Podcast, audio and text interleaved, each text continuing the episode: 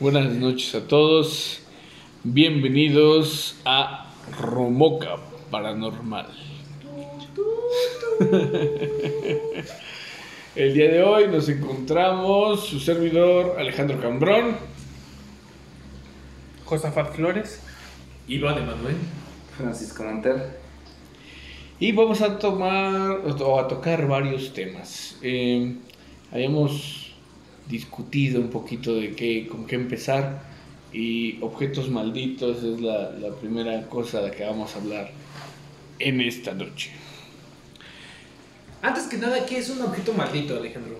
Un objeto maldito, em, dependiendo... Es un objeto que es un objeto que es maldito, exacto. No, no, es... O sea, sí. no, no, pero sí. Es, es algún objeto que recibió una maldición, que dependiendo de la tradición, ¿no? Que, no sé, digamos, se sucedió un asesinato hacia una niña y ella- esa niña estaba abrazando una muñeca y su espíritu quedó atrapado en este, o dependiendo de, insisto, de la tradición, de las leyendas urbanas, de, muchos factores. Pero tanto pueden ser como, en ese caso las muñecas es algo que muchos, eh, muchas leyendas urbanas, muchas leyendas locales toman, ¿no?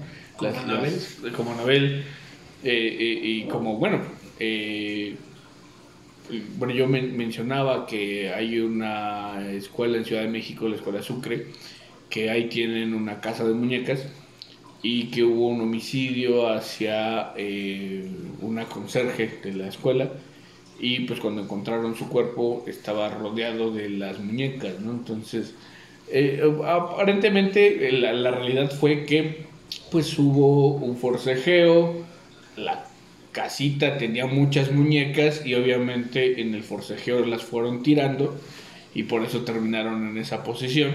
Pero pues de ahí comienza la leyenda, ¿no? De que no, las muñecas fueron las que la asesinaron y demás.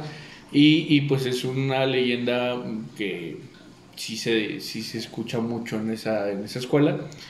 Y pues las niñas tienen pavor de quedarse solas en ese cuarto de muñecas, ¿no? Pues es que imagínate, y aparte si son de ese tipo, tipo de muñecas que, de- que tienen los ojos que te siguen, qué maldito miedo, la, la verdad. Este, Tú, tú, tú- tienes una historia de, de una muñeca precisamente que, que tiene esos ojos, ¿no? Eh, Ahí en tu Sí, casa.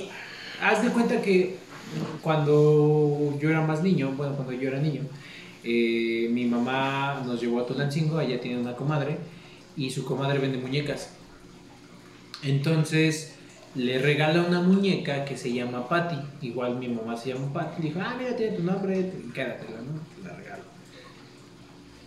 Entonces, son de esas muñecas que parecen de porcelana, eh, o sí, sí, sí, como de porcelana, pero que tienen un vestidito súper bonito y súper arregladas y cabello natural y todo eso. Pero estuvo bien gracioso porque, este,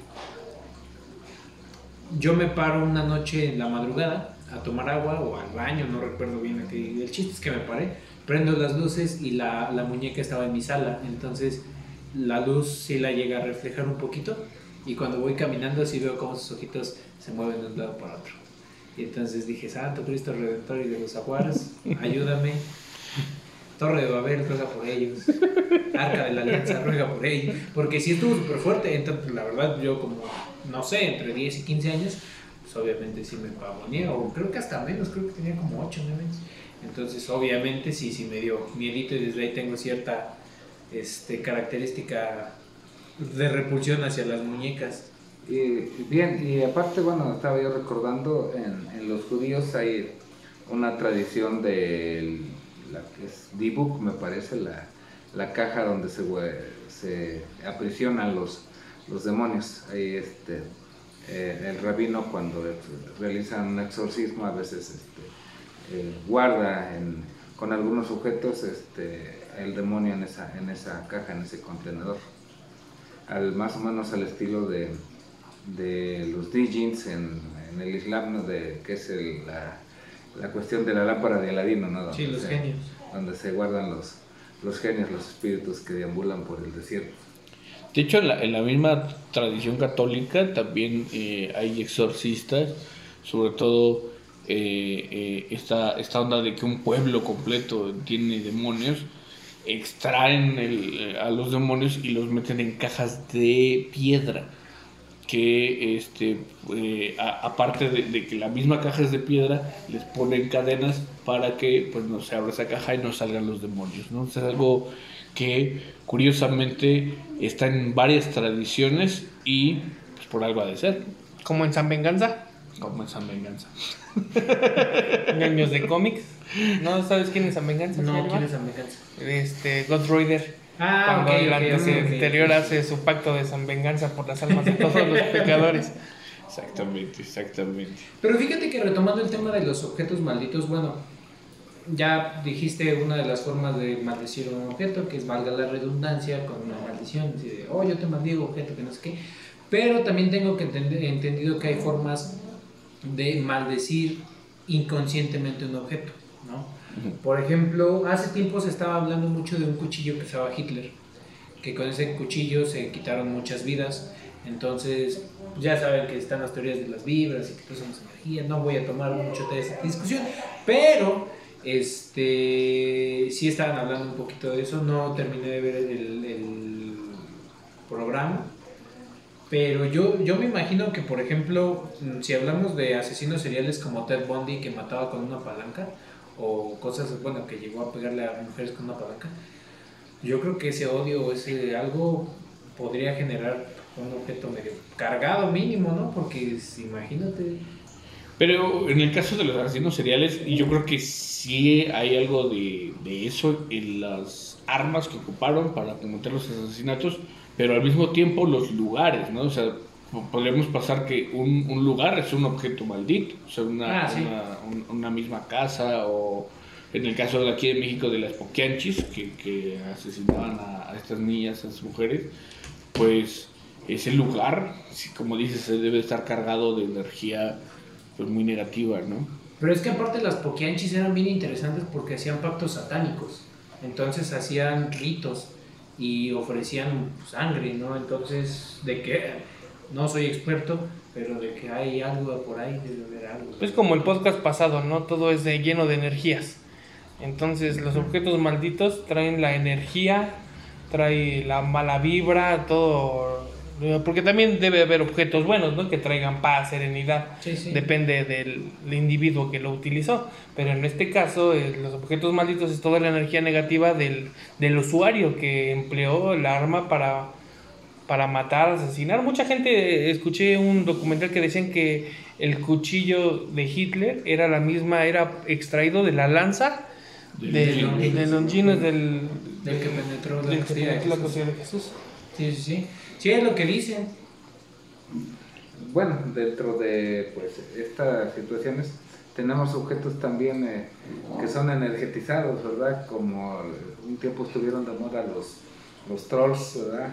Ah, o los, incluso aquí en Huasca, aquí en Hidalgo tenemos un, este, eh, un pueblo mágico que, bueno, una de sus atracciones es la casa de los, de los duendes. Y así son figuras de madera o de, este, de resina, pero que la- las personas les llevan dulces, les ponen veladoras. les- Sí, la persona le da la energía Exactamente. al objeto inamovible. Exacto. Y Es- terminan haciéndose movibles. Es como un tulpa, pero dirigido a un objeto. ¿no? Ajá, Yo exactamente. ya dije que cuando tenga mi propia casa voy a contratar, voy a comprar muchos duendes en el jardín y voy a contratar a alguien que me los cambie de lugar. Así como para que, ah, este güey se movió. Te vas a culear tú solito. Esto con es- tus cosas, estaría bueno, estaría bueno. Eh, pero bueno, aparte hay objetos que intencionalmente, porque esos digamos son intención eh, por una circunstancia externa. ¿no? intención. Sí, sí. Pero eh, hay objetos que el usuario decidió hacer un objeto maldito. ¿no? Como es el caso del vudú, por decir Sí, sí, algo. O sea, esos, esos muñecos que, que además los ocupan pues, para hacer daño a las personas, pero pues son objetos malditos per, per se, ¿no? Sí, a O sea, final de cuentas, a final de cuentas, porque están cargados de magia negra. Yo creo que después deberíamos echarnos un podcast de magia negra y brujería y todo eso. Sí, porque el vudú, como tiene su parte mala, tiene su parte buena. Sí, claro. Sí, también. Entonces hay que no generalizar que todo el vudú es malo. No, ¿no? y además eh, el hoodoo que es, que es todavía peor, ¿no? Que, que viene de la misma tradición, pero es además es como el abuelito del vudú, Sí, ¿Cómo se llama su, como su deidad? Papa Legba. algo así, no sé, la verdad no Tengo entendido que. Papa Legba era como un personaje, sí poderoso, que usaba una deidad, pero sí Papa Legba era un... Ya después platicaremos con él, pero sí era... ¿Con él? ¿Con ¿Cómo él? O se sea, lo vamos a traer Sí, aquí, lo vamos a vamos a... Perdón, Ese- perdón. es- ese día va a estar bueno, ¿no? Qué bueno que no va a ser... Pero habla español. Me parece que Lo es indiano, invocamos, ¿no? lo invocamos, Lo invocamos y le ponemos un traductor, no Sí, pasa nada. Google, final, Google Traductor. Google, sí, sí, sí. Tra- que traduzca de muerto español, español muerto. güey. Sí, estaría chido. ¿no? Pero bueno, vamos a hablar de él. Pero sí sería. Pero ahorita que, que mencionamos eso tal vez como chiste, ¿no? Pero un objeto maldito pues sí traspasa los idiomas, ¿no? Definitivamente. Yo supongo que sí, pues la Ouija siempre te contesta en tu idioma, ¿no? Hemos visto las películas. Y, y, por ejemplo, vimos o leímos el libro de Carlos Trejo de Mm, Cañitas. Cañitas. Yo lo tuve. Y hay una parte, incluso hasta es meme, ¿no? Que le contesta a la Ouija, tú eres puto. Y entonces, si, si- si puede decir groserías, pues obviamente puede hablar en español, estoy casi seguro. Bueno, pero es que también Cañitas era obligatorio en los noventas. Definitivamente. Definitivamente. Fue todo un caso eso de Cañitas, ¿eh? Pues la, la misma tabla de Ouija podríamos decir que es un objeto maldito. Diseñado No sé para... ¿no? si fue es un objeto maldito. Es como un medium, ¿no? Ah. Un- una un herramienta para, para comunicar, porque por ejemplo, no sé, un asesino sería, lo ocupa un teléfono, el teléfono es lo maldito, no es el medio, ¿no? Con el que se comunica. Entonces Buen como, punto, buen punto. es como una herramienta más, ¿no? De comunicación. Es como la puerta. O bueno, en este caso sería como un teléfono. Una ventana. Un teléfono ventana. un WhatsApp, nada. Un WhatsApp. Mándale un WhatsApp. Dos palomitas, ¿no? Debían de modernizar la cuija con dos palomitas y ya le llegó uno. Ya, ya hay aplicaciones de la Ouija, ¿eh? Sí, ya, ya hay. El futuro es ahora, anciano. Así es, así es, así es. Y, y yo creo que, por ejemplo, no sé, aquí, aquí tenemos a alguien que ha trabajado en hospitales, si te estoy viendo. ¿Hay eh, igual algo ahí, o has escuchado de algún objeto? Pues en, digan- en el hospital eh, la, lo que más hablan es de la planchada. Una enfermera que cuando la ven es porque alguien acaba de fallecer.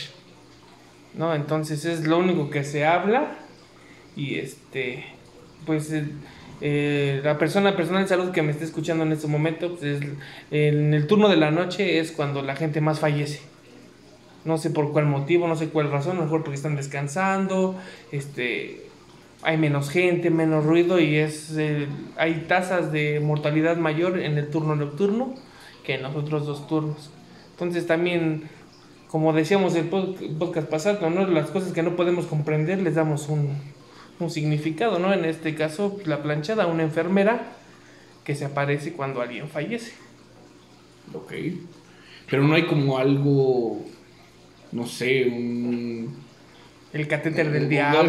sí, no, no, no sé, algo que se mueva, algo que... El termómetro ¿no? maldito o algo así. No, pues de repente, no sé, en el turno nocturno muchos platican que una silla de ruedas se movió solo, una lámpara de chicote se movió solo, las luces parpadean, pero pues, como te digo, luego en el sistema de salud de México es bastante bajo, entonces no arreglan las luces. Entonces es normal que haya un falso, un foco empiece a parpadear, entonces son, son cosas que pasan y ya gente pues, uno está cansado después de dos guardias, luego son dobles guardias, entonces están cansados y entonces empiezan a pues, imaginar cosas, ¿no? Que no son. Ok. Pero así que digan que el termómetro de la muerte, la bomba de infusión, el respirador, pues no. No, por- porque, y digo, yo, yo lo voy a extrapolar porque me acuerdo mucho hace un año, más o menos, año y medio, salieron videos que se hicieron virales de un cuate que grababa no en hospitales, sino más bien en Bodega Horrera y Walmart y así, y que en las bodegas había un Santa Claus, no sé si vieron ese video. Ah, sí, sí, sí, sí, no, es muy buenísimo. ese Y, video. y- y que el Santa Claus se movía solo, ¿no? Entonces, eh, como de ese tipo de, de cosas me, me- me pensaba, ¿no? Pero esos también podríamos decir, desde cierto punto, que es objeto maldito, o lo podemos decir que es un poltergeist, o que pues son fantasmas que están moviendo las cosas. ¿Cómo- ¿Qué podríamos decir? ¿Tú qué crees, Iván? Pues es que, por ejemplo, aquí en la, en la ciudad en la que vivimos hay una de esas tiendas comerciales que no voy a decir el nombre porque qué tal si me demandan por difamación, qué sé yo. Este dato curioso, murió una mujer de una manera muy trágica. Eh, era de las que hacía tortillas eh, en las partes de hasta atrás. Se le atora el mandil y la jala y de ahí cuando intenta salirse se le atora el cabello. Entonces se va así completa en la máquina y se va atorando, se va atorando, se va atorando, se va atorando. Y no sé qué parte se abrió. El chiste es de que no la pudieron zafar. Tu bipapilla, güey. Literal la hicieron, la hicieron tubipapilla porque mm, está por donde yo vivo, por donde ustedes tienen su casa. Pero algunos vecinos sí dijeron que hasta en la zona de enfrente donde están las cajas escuchaban los gritos de la señora, que fue muy muy fuerte y que sí salieron como 10 kilos de tortilla roja, ¿no? Porque se llenó de sangre completamente. Llega Protección Civil, llega a Bomberos, me parece, y dijeron, miren, la verdad ya no la podemos salvar. Preferible, seguimos prendiendo la máquina y que la termina de deshacer y ya después lavamos la máquina. Entonces fue lo que hicieron. Este, ya después limpiaron, ya a las dos horas otra vez ya estaba funcionando la máquina, ya después que la habían lavado. Y sí le hicieron un contrato de confidencialidad a eso. Y por ejemplo, esas tortillas podrían ser malditas. No sé, No sé, tortillas sé. fantasmales. Pero ahorita imagínate, ¿es que serían tacos de carne, de sangritas? Cuando las regalientas gritan. Chan, otro misterio. Llámenle a Carlos Trejo. No sean manchados. Bueno, El chiste es que en ese lugar, eh, algunas personas que, que han cuidado sí dicen que se escucha eh, a cierta hora del día y de la noche se escuchan los gritos, que se ve en las cámaras cómo va pasando alguien, que sí es una, un lugar muy cargado, carritos que se mueven. ¿no? carritos que se mueven y todo eso, ¿no? Pero son de los carritos que estacionan, que ponen en columna, así en, hilera y Se se salen. salen, ¿no? Entonces sí es así como interesante eso. Deberíamos hacer una exploración urbana, pagarle al guardia porque nos deje ir una madrugada, ¿no? a ver si nos No, una exploración urbana que yo podría a lo mejor este, Conseguir. concretar es al ex hospital de Villa Ocaranza. O sea, ya lo, el, el hospital psiquiátrico Villa Ocaranza está separado, ya no es, este, es una hacienda y actualmente eh, ya por la edad que tiene, ya los, este, los pacientes ya no están en esa, en esa sección del hospital, hicieron una remodelación, hay unas, unas, este, unas cabañitas especiales cada quien con sus con sus tratamientos, depende de la patología, pero el- la hacienda principal que es Villa Caranza, este, nos, nos revela una... eh, tan solo llegar ahí eh, se enchina la piel, es una, está cargado de energía, Claro. de tanta gente que pasó por ahí, por ahí, de cosas buenas, cosas malas. Entonces sí hay lugares que están cargados de energía y uno como, como receptores se siente un lugar cuando es pesado. Ya lo saben, escuchas. Esperen nuestro canal de YouTube, El Círculo Romoca Paranormal, porque nos vamos a ir a Villa Esperanza a hacer una exploración urbana. Así es, eh, pues escuchas, este, lo acaba de decir, está grabado. Vas a conseguir esa exploración urbana. ya no hay vuelta atrás. Y, y si me dan trabajo ahí, por favor, sector salud. Estaría muy bien, ¿eh? Estaría muy bien. Patrocínenme. Patrocinen. ¿Dónde dejo mi currículum? Eh, pero igual y que no nos vayan a dejar ahí encerrados, ¿no? Porque nos confunden con pacientes y luego... No garantizamos nada.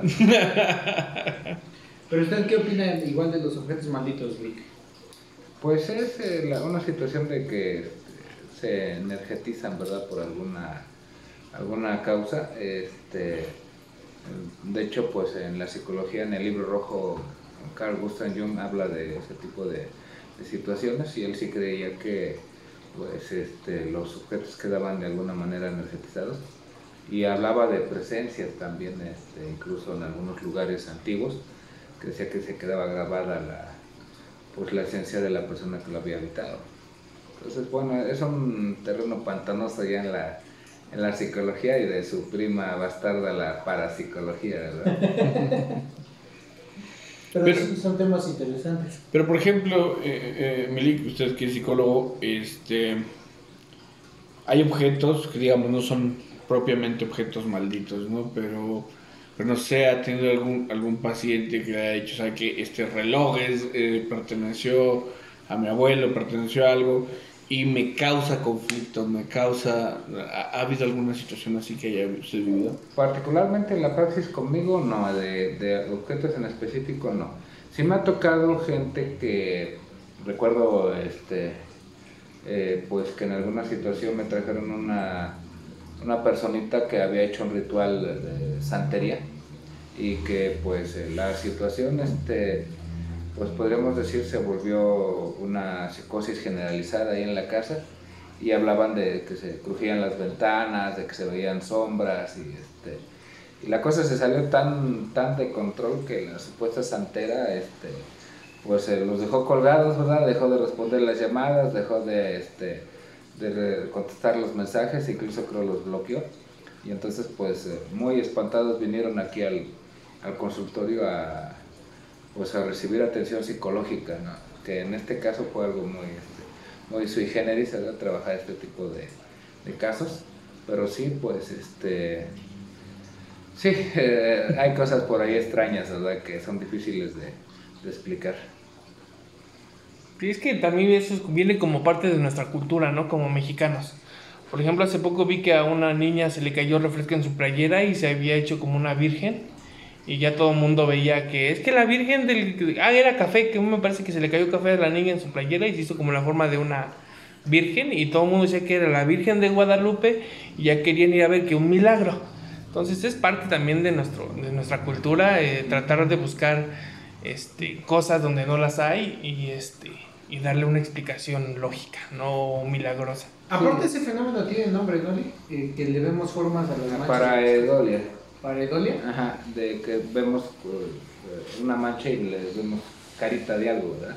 Porque incluso eh, han encontrado a figuras de Jesucristo en los anos de los perros, ¿no? Que está así que... ¿Qué? ¿Qué? ¿Es en serio? ¿Es en serio, licenciado?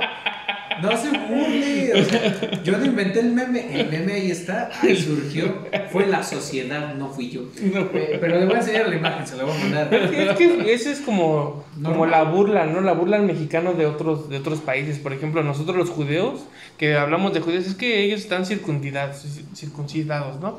Y, y así varias, varias partes de varias religiones que, que eh, de forma externa andamos, este, no sé, como burlándonos, haciendo memes y cosas así. Entonces nosotros, yo he visto series, este de caricaturas americanas o de otros países que al mexicano es el que encontramos este nuestro catolicismo extremo y empiezan a este a burlarse me parece que en esta serie de, de una plataforma de pago mensual este es una caricatura para adultos al, al protagonista le salió un hemorroide que tenía forma de la cara de de la principal deidad del ca- del catolicismo y en la serie salían mexicanos eh, estereotipados a- yendo a tomar fotos y a rezar. Yo dije, eso es lo que perciben otros países de nosotros como mexicanos. Sí, sí, sí. De hecho, igual hay una serie para adultos que sale en un canal donde antes publicaban música. Este. En donde igual hacen, hacen el relato de, de que la Virgen María es tan milagrosa que no llora, sino que defeca sangre, ¿no? Algo así. Y todos van y le rezan, así como, ah, sí, gracias. Y, y en su cara, ¿no? Es todo medio grotesco. Pero es una burla y una parodia completamente. Pero sí, hasta el año pasado todavía vimos a la luna transformada en el Pero, pero fíjate que esa, esa parodia en específico, de esa caricatura en específico, tiene un fundamento.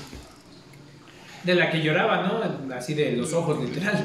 Ajá, había una virgen que, que lloraba y que eh, se descubrió que en realidad el, el agua sí venía de algún lugar y que pues de alguna manera se filtraba y caía hacia en la virgen en la cabeza y terminaba en los ojos pero ese lugar de donde venía eran los orinales de, de donde estaban entonces eran eran orines lo que le estaba cayendo y la gente tomaba estas lágrimas y se las untaba en la cara, se hacían cosas porque pensaban que era milagroso y pues eran orines que se estaban filtrando del baño, ¿no? O sea, Orines era- sagrados. era- Yo creo que por eso el, el, este, no sé, el, el conjunto de la Iglesia Católica que es en el Vaticano hacen una investigación completa sobre los Claro. milagros, eh, científica y metodológica, con, para poder sustentar el milagro. No tampoco es así de que ven algo y dicen, ah, milagro. No, debe Y, de y eso pasa mucho en México, ¿no? Lo- Sí, lo que se brincan todo ese protocolo. se brincan todo el protocolo para decir lo que estamos viendo es un milagro, que es Jesús en una tortilla, ¿no? O sea, sí, sí, sí. Que, que Lucifer tiene mucho más presupuesto. El año pasado se presentó en la luna y también se presentó en un volcán. Ah, sí. ¿No lo vio Milik? No, no, no. Fue muy interesante, ya después le mandaré los memes. Debemos decir algo, a lo mejor es el bajísimo, pero tiene muy buen presupuesto y él sí es un super villano. Si vieron esta película del villano azul, eh, que tiene una cabezota, él tiene presupuesto, es un mega. Sí, sí, dice Todo va en la presentación. todo va en la presentación, Exacto, todo exacto. va en la, en la entrada. Sí, pero regresando a estos objetos malditos, les decía, hay, hay objetos que están destinados para, ¿no? Y sobre todo, eh, bueno, en el mundo del arte hay muchos simbolismos que se generan y entonces a, esos símbolos a veces se saltan de, de- de la cultura, se saltan de, la, de, de estar en una pintura para que los pongan pues en una simple hoja, lo dejen afuera de tu casa y digan, es una maldición que te están mandando, ¿no? Es una, no necesariamente como un trabajo de brujería, sino como un símbolo que te están mandando, ¿no? Eso también entraría en la clasificación de, este, de un objeto maldito, podríamos decirlo así. Pod- Podría ser, ¿no? Son, son circunstancias medias extrañas, ¿verdad?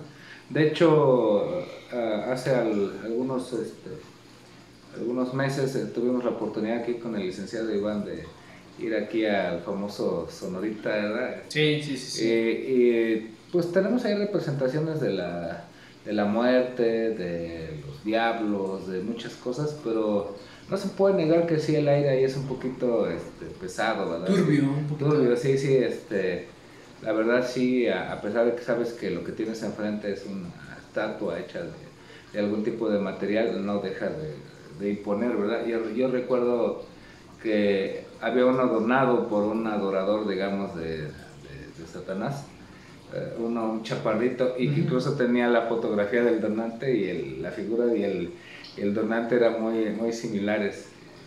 Se me quedó muy grabada la mirada de maldad de la, de la efigie. Pero sí era muy llamativo que sí, este, que sí, aunque sabes que son objetos inanimados, sí, sí, sí por así decirlo, cierta fuerza. De hecho, sí, incluso pasa completamente lo contrario con algunas figuras este, sacras. No me acuerdo qué templo me tocó visitar hace algunos años, era una iglesia, una iglesia católica, porque si bien es cierto que yo no profeso la, la religión, soy muy fanático de su arquitectura y soy muy fanático de los simbolismos que manejan y de las estructuras. Entonces, a mí me llamó mucho la curiosidad ver es de las pocas iglesias católicas en donde no tienen crucifijos, tienen a puro, tienen a Cristo, pero lo tienen sin la cruz. Entonces viene con su toga, viene sin sangre.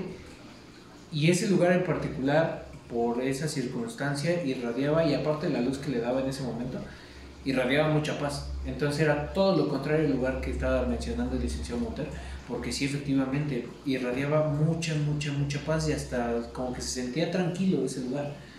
Y el silencio era un silencio agradable. Entonces, yo creo que esos son efectos completamente contrarios a los objetos malditos o a los lugares malditos, ¿no?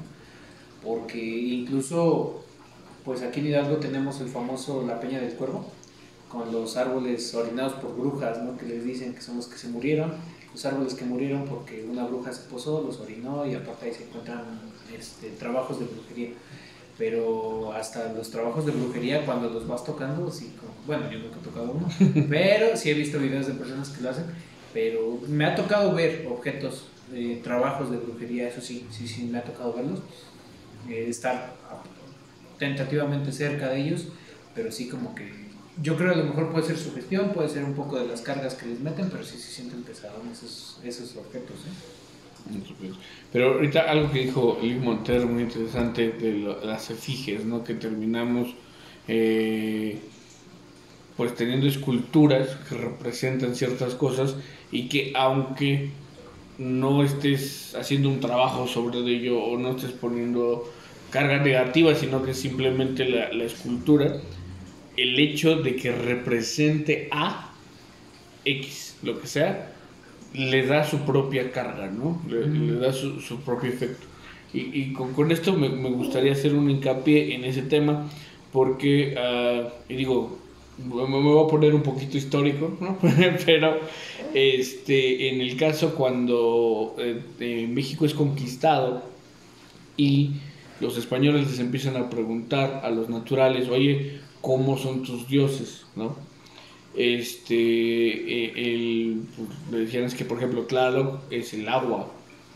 No, no, no, pero ¿cómo es? Eh, ¿qué, qué, cómo, qué, qué caracteres? Si tú lo dibujaras, si tú hicieras una escultura, ¿cómo lo harías? ¿no? ¿Cómo es? Porque ese es uno de los, digamos, grandes debates, ¿no? De, de qué, qué figuras sí son como una representación per se del dios o cuáles fueron forzadas. ¿Por qué? Porque los españoles tenían esta visión de los griegos, de eh, los nórdicos, ¿no? Que sí tenían eh, eh, por representaciones tal cual de este Zeus, este es Odín, ¿no? Tienen estas características, tienen esta iconografía, esta iconología. Y en el caso de pues mayas, aztecas, etcétera, etcétera, pues no todos tenían esas características. Les decía Tlaloc que era el agua misma. Y entonces, ¿qué sí hacían? Y, por eso es que lo, lo, pongo sobre la mesa. ¿Qué sí hacían? Ah, hacían una escultura que podría tener diferentes este, facciones, diferentes eh, iconografías en la escultura. Y lo que hacían era tomar, por ejemplo, el agua del lago donde ellos estaban, se lo echaban, se lo vertían, lo hacían como si fuera una botella, pues agarraban esa efigie y se la llevaban al lugar, al nuevo lugar donde iban a vivir. Entonces se llevaban a su dios. Pero una vez que llegaban ahí, lo soltaban, tiraban el agua en el nuevo río, en el nuevo lago, y entonces rompían eh, eh, esa efigie, porque ya liberaron al dios. Eso sí se hacía. Pero no era como que, ah, es que, claro, tienen que tener esta característica y esta, esta pluma y esto así. No, eso, eso no. Pero, eh, en, en, eh, ahora traspolando a lo que estábamos hablando, pues eso también podría eh, resultar, ¿no? De alguna forma, el, el, hecho de tú cargar un amuleto, un talismán, un algo con, con pues, no sé si buena o mala vibra. Los detentes. los detentes. y, y, y, llevarlos de un lugar a otro y soltar esa energía en ese lugar, ¿no? También podríamos decir que eso también podría entrar en esa clasificación de objeto maldito. Pues sí, porque incluso para hacer este, objetos de protección se hace todo un ritual, ¿no? Ya sabes, el típico cargarlo con la luz de la medianoche, con las velas, con el agua, la sal, las oraciones o dedicarlo a un ser en específico.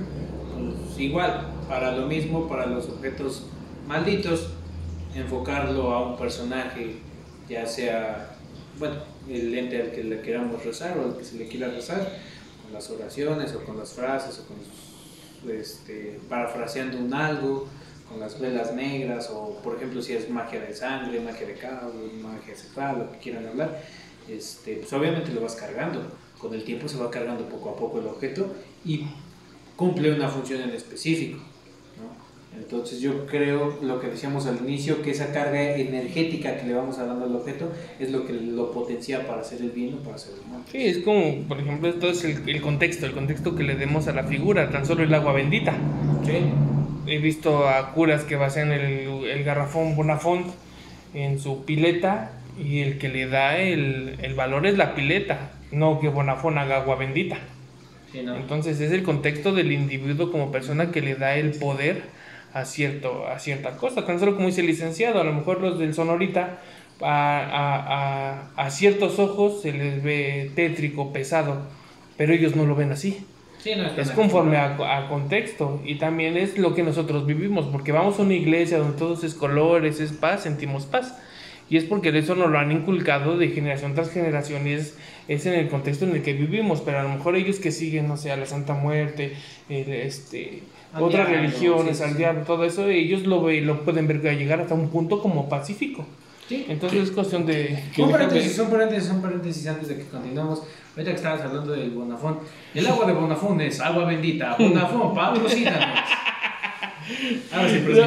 Eh, que ahora que lo mencionas, ¿no? Por ejemplo, hay iglesias, y yo conozco a, a algunas personas que me lo han dicho, oye, es que, pues no sé, yo vengo de una tradición católica, etcétera, etcétera, y pues cuando voy a un templo, en lugar de traerme paz, veo a Jesús en la cruz con la cara de, de, De sufrimiento. sufrimiento, y pues eso no me provoca paz, ¿no? O sea, yo he escuchado a varias personas Sí, sí, sí. decirme, no, es, y es que ese Cristo me da miedo, no, no hay un Cristo negro, no hay una eh, eh, eh, que, que- que- que transmite, pues no transmite paz, o sea, definitivamente, y que pues es gente que ha crecido en la religión católica y que eh, tiene ciertos valores, pero que aún así entran en estos lugares y no, no les transmite paz en absoluto. Es que fíjate, ¿sabes qué es lo que pasa con eso? Es muchas veces el sentido de, de desconocer el simbolismo de esa figura.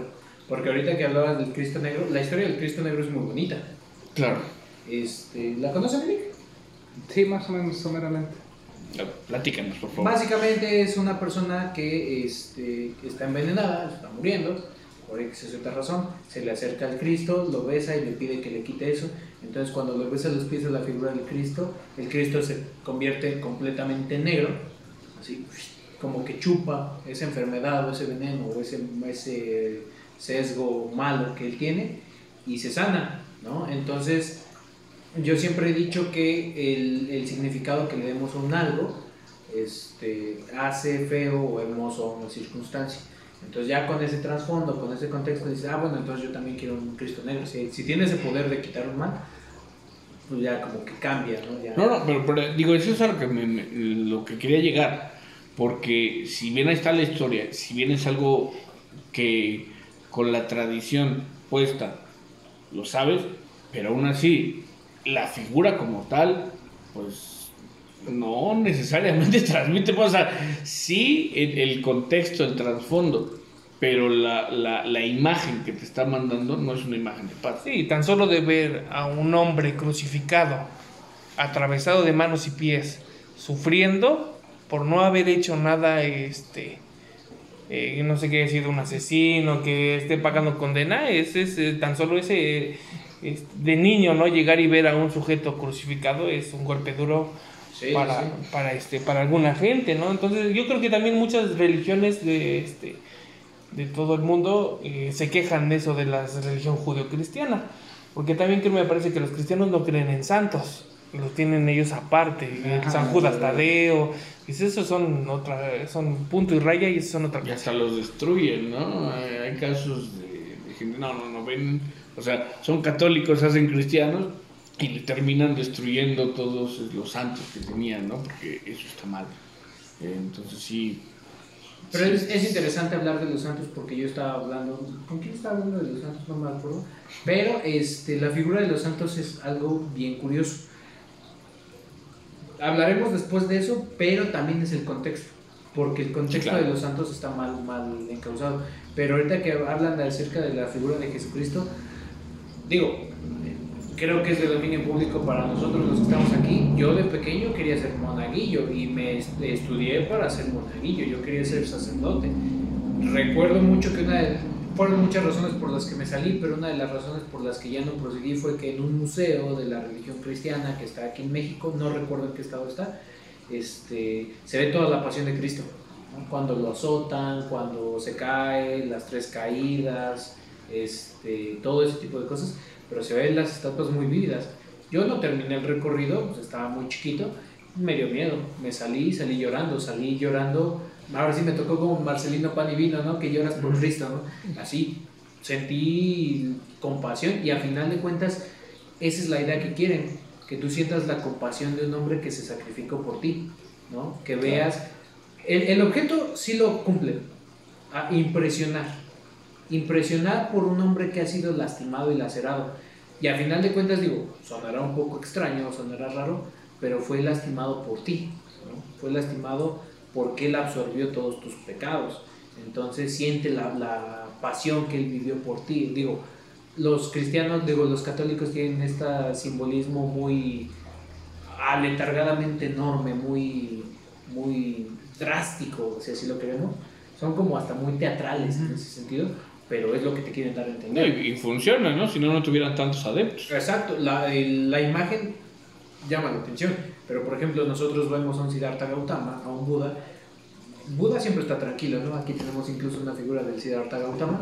Siempre está tranquilo, siempre está en paz, siempre está Dalai, siempre está... Él no sufre. Bueno, si hay un, Buda Z, el Buda Z que es el que está muy esquelético a punto de morir, que es igual llama mucho la atención, pero supongo que igual funge una cuestión similar, ¿no? Sí, su simbolismo, ¿no? Que, Sí, los simbolismos es que emplea. ¿no? Ganesh siempre sonriendo.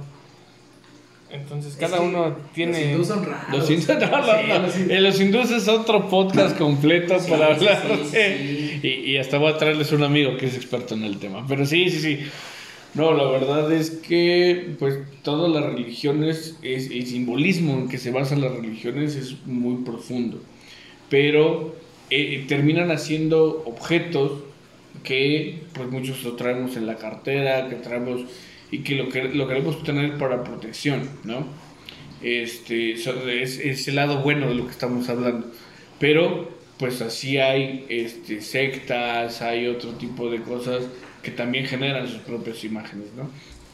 Este, me acuerdo, eh, o, o- o me trae a la memoria de Satanic Temple de, de Estados Unidos, este, que, que, bueno, en realidad ellos no son satanistas, eh, lo que promueven es totalmente diferente, ellos más bien se colgaron del nombre para, este, pues lo, lo que ellos luchan es por la libertad de expresión y la libertad religiosa. Técnicamente son los satanistas filosóficos ateos. Porque no, no le rezan a Satán como figura de religiosa, sino como una figura filosófica. Ajá. Entonces, El libre albedrío. El libre albedrío, o sea, sí son satánicos, pero este, no teístas, pues. Ajá. Ajá. Y pero, pero bueno, a, a lo que voy, bueno, ellos lucharon, no me acuerdo del estado de Estados Unidos, que iban a poner unas manos con una Biblia y ellos se quejaron y dijeron, no, no, no, nosotros queremos que se ponga otra cosa porque somos un culto. Y pues terminaron eh, por, por las leyes de Estados Unidos registrándose como un culto de Satanic Temple y metieron una solicitud que les terminaron aprobando porque juntaron las firmas y pusieron una estatua de Baphomet, ¿no? En, en lugar de las manos de la Biblia. Y digo, de alguna forma, dices, "Bueno, claro, es una idea filosófica de, de- de esa situación, pero ellos incluso te cobran, me parece que son 100 dólares, porque tu nombre quede en la parte de, de, de- abajo, lo que sostiene a, a esta estatua de Baphomet. Y entonces ahí pues, se van acumulando los nombres de las personas que ya pagaron esos 100 dólares. Y digo, al final terminan lucrando con esta situación. Tienen tazas, tienen playeras, tienen no sé qué tantas cosas que tienen todos estos símbolos pues satánicos, tal cual, ¿no? Pero ellos lo ocupan desde ese lado filosófico, desde ese lado de libertad de expresión.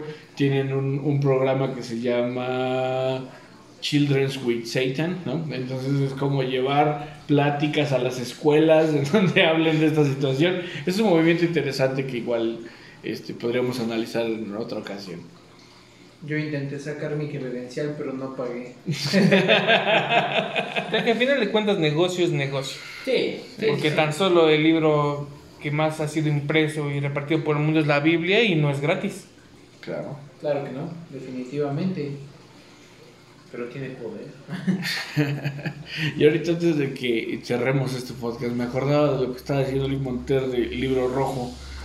Este, y me acordé a su vez de que hay un juego, podríamos llamarle, que se le conoce como el libro rojo. Entonces, gente agarrar el libro de Carl de y, y ocuparlo con este juego. No sé si conoces ese juego. No, lo desconozco totalmente. Eh, Lo jugué dos veces y está interesante. Eh, Básicamente la idea es este, encerrarte en un espacio donde estés tú solo.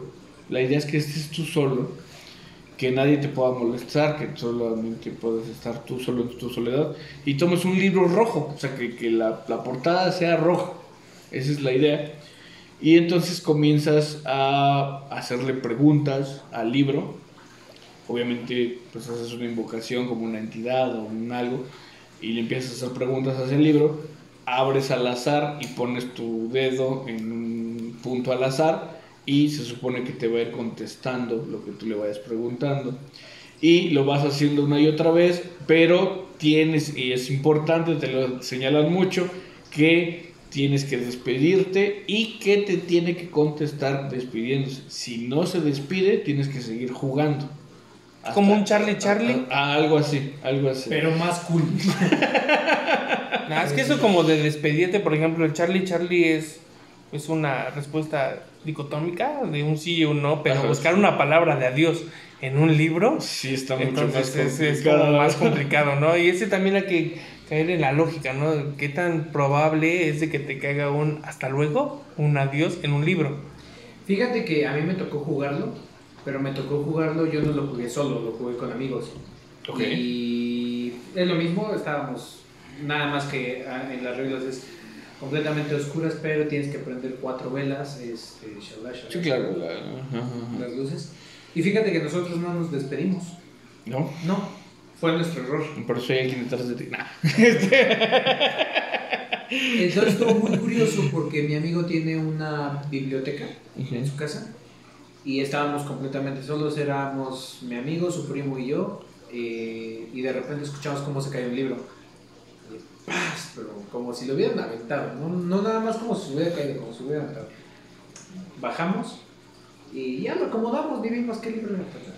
Nos subimos, seguimos platicando, aparte se fue la luz, se fue completamente la luz, entonces seguimos con las velas. Entonces, pues ni modo, ni modo de regresarme a mi casa, aparte, este, pues vive cerca de mi casa. Y de repente se escucharon dos libros caerse. ¡Tas, tas! Y ya fue así como mucha coincidencia, ¿no? Pero siempre empiezas con lo lógico de, no, pues a lo mejor lo acomodé mal, que no sé qué. Pero eran libros que estaban separados el uno del otro. Y uno de ellos era la Biblia que cayó en Apocalipsis. Entonces sí fue así como, ah, interesante. por no despedirte. Por no despedirme, efectivamente es lo que estábamos diciendo. El chiste, para no hacerte el cuento largo, es que se vuelven a caer varios libros, pero ahora sí se sintió como si movieran así, todo así como si cargaran el mueble, ¡tras, hijo! Y se cayó todo el estante, ¿no? Y ahí sí fue cuando dijimos, ¿sabes qué? Mira, yo ya me voy para mi casa. si te pasa algo, me avisas, me mandas WhatsApp, porque ya es hora de descansar. Pero sí, sí estuvo interesante esa experiencia. Sí, aunque también me estaba acordando ahorita de algo curioso. Bueno, hablamos de símbolos, hablamos de, de pues, cuestiones satánicas, en fin. Pero me ha tocado ver igual situaciones como una tienda que está ahí en Guerrero, aquí en Pachuca, este, Darkside, que, que venden este Bafomet de peluche, Ah, sí, claro. este, pijamas para dormir con cola y cuernos, ¿verdad? Este, pentagramas, había igual una que pusieron que se ve que no pegó ahí en el Dorado que se llamaba Con Mustard, y igual vendían este playeras satánicas, este muchas cosas que se supone que, que son peligrosas, ¿no? Y no, yo no vi que pasara nada, yo lo único que vi que no pegó comercialmente, ¿verdad? Que, que cerró como al mes este, la, la tienda.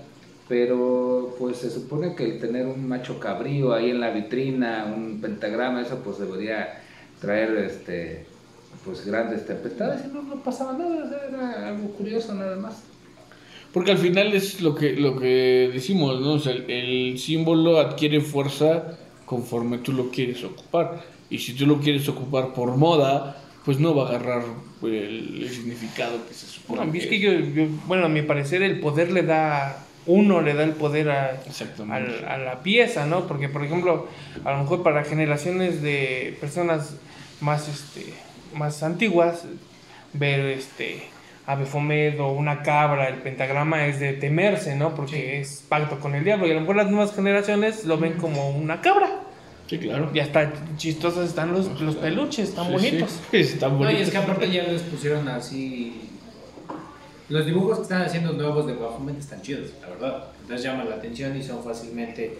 Este, Ya son objetos de arte, ¿no? Sí, sí, sí, Podríamos sí. decir. Y es que la nueva generación, ¿no? Todo lo que está prohibido es, es parte de la naturaleza, ¿no? Hay que romper el tabú. Ah, sí, no, sí, por ejemplo, cuando te dicen, es que no hagas esto, a fuerza lo quieres hacer. Y entonces, eh, romper, romper lo, lo que nos dicen que está prohibido es la parte de, de crecer, ¿no? El, el de no hagas esto porque te va a pasar esto y hasta que el niño no se cae, No aprende. Entonces, no aprende, ¿no? Entonces hay cosas que también este, la juventud va, va utilizando y también como entra lo desecha, ¿no?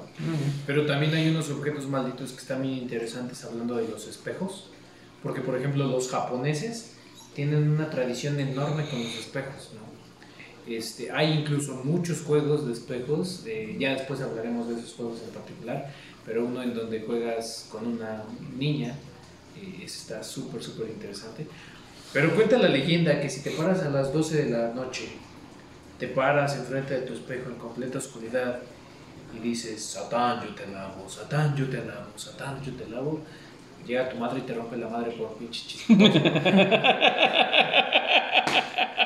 Pero, pero no, a lo que me refiero es que sí hay mucha tradición, ya sabes, de, de que los espejos son objetos a puertas a otras dimensiones, que puede ser muchos partes con eso, incluso ya ves que dicen que si te quedas viendo al espejo 15 minutos te deforma la cara, pero incluso hay muchos rituales, ya después hablaremos de los rituales cuando toque ese tema, este, vamos a hablar de los espejos. Pero yo digo que no hay nada que me dé más miedo que los extraterrestres. Esas cosas sí me dan miedo. Ah, bueno, o- o- otro podcast lo, lo traemos En para otro ustedes. podcast vamos a hablar de los extraterrestres.